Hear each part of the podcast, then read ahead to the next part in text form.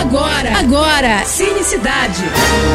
Cinecidade. Cinecidade. Com Renata Boldrini. Finalmente ele está entre nós. James Bond chegou aos cinemas e 007, Sem Tempo para Morrer, vai marcar a despedida do Daniel Craig, gente. Acabou a era Daniel Craig, meu Bond preferido. Pois é, eu assisti o filme e eu tô num misto de alegria e tristeza, sabe? Alegria porque o filme realmente é muito bom e encerra a participação do Craig brilhantemente. E tristeza porque eu tô sofrendo, né? Porque eu não vou mais ver o personagem nas mãos do Daniel Craig.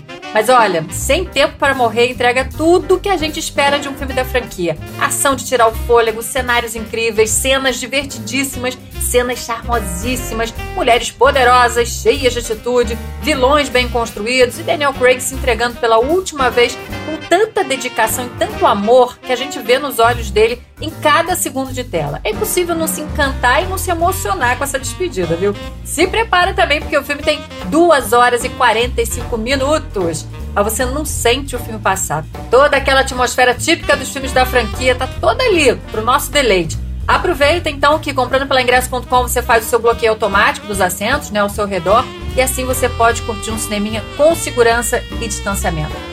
É isso. E se quiser me acompanhar, corre lá no meu Instagram também, arroba Renata Boldrini. Tô indo, mas eu volto. Sou Renata Boldrini com as notícias do cinema. Você acabou de ouvir Cinecidade. Cinecidade. Com Renata Boldrini.